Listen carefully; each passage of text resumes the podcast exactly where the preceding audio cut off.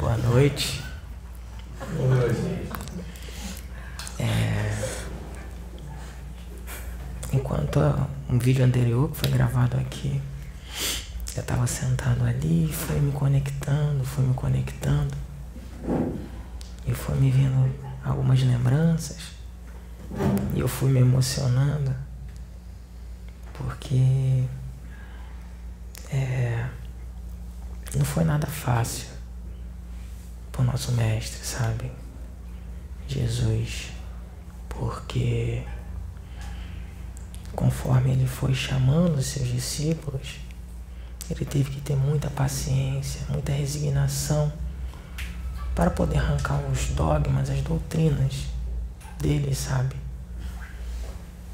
É o mesmo trabalho que está sendo feito aqui. Porque quando a gente encarna, a gente vem com missão. Todos nós temos algo para resolver, para fazer. E quando os discípulos vieram, ele não, não foi, ah, vou querer você, já estava já tava já predestinado para aquilo, não existe casualidades. Mas tem um esquecimento e naquela época a doutrina era muito forte, os dogmas, as como eu posso dizer, as separações eram muito enraizadas. E o mestre teve que ter muita, muita, muita paciência e com muito amor para poder voltar, ensinar, sabe? Porque ele foi um salvador, foi, porque se ele não tivesse vindo, esse planeta já tinha se destruído. Mas mais do que um salvador, ele foi e é um professor até hoje, pois ele ensina. Ele ensina. Ele não é só um salvador, ele é um professor. Sabe? E nós somos, né, os alunos. Estamos aí para aprender com ele. E quando Sabrina estava falando sobre Maria, né? sobre a crucificação, me veio lembranças, lembranças, imagens fortes, emocionantes, né? E eu me desconectei completamente daqui. Eu acho que foi uns três minutos, mas parecia que foi mais. Do lado de lá, sabe?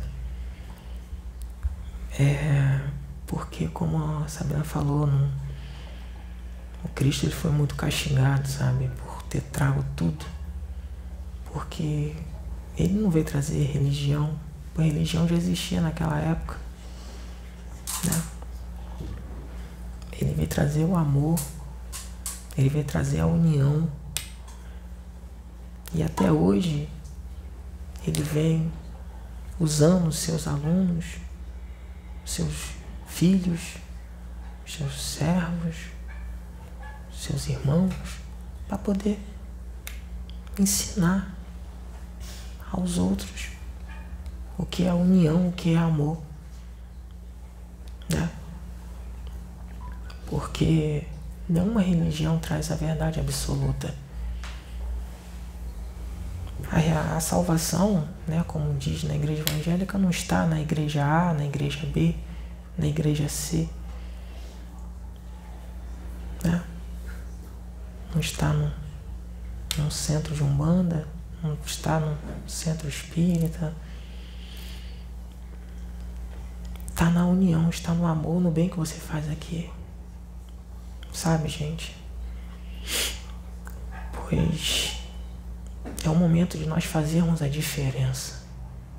É o momento de nós mudarmos os nossos conceitos, mudarmos as nossas atitudes, sabe?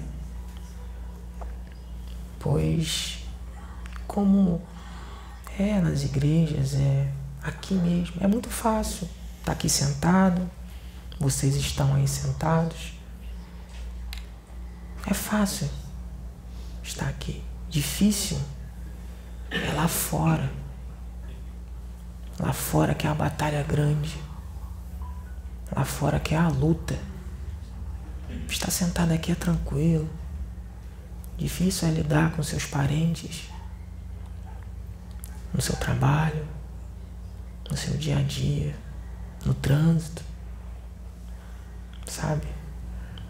É nesse momento que a prova, a prova não é aqui. Aqui é só para ensinar. O teste está lá fora. Sabe? Então, essa é a mensagem que eu tenho para trazer, sabe? Foi assim, muito. Não tenho nem. Foi muito de. Não tava nem preparado para gravar, né? Mas. É aquilo, não existe casualidades, né?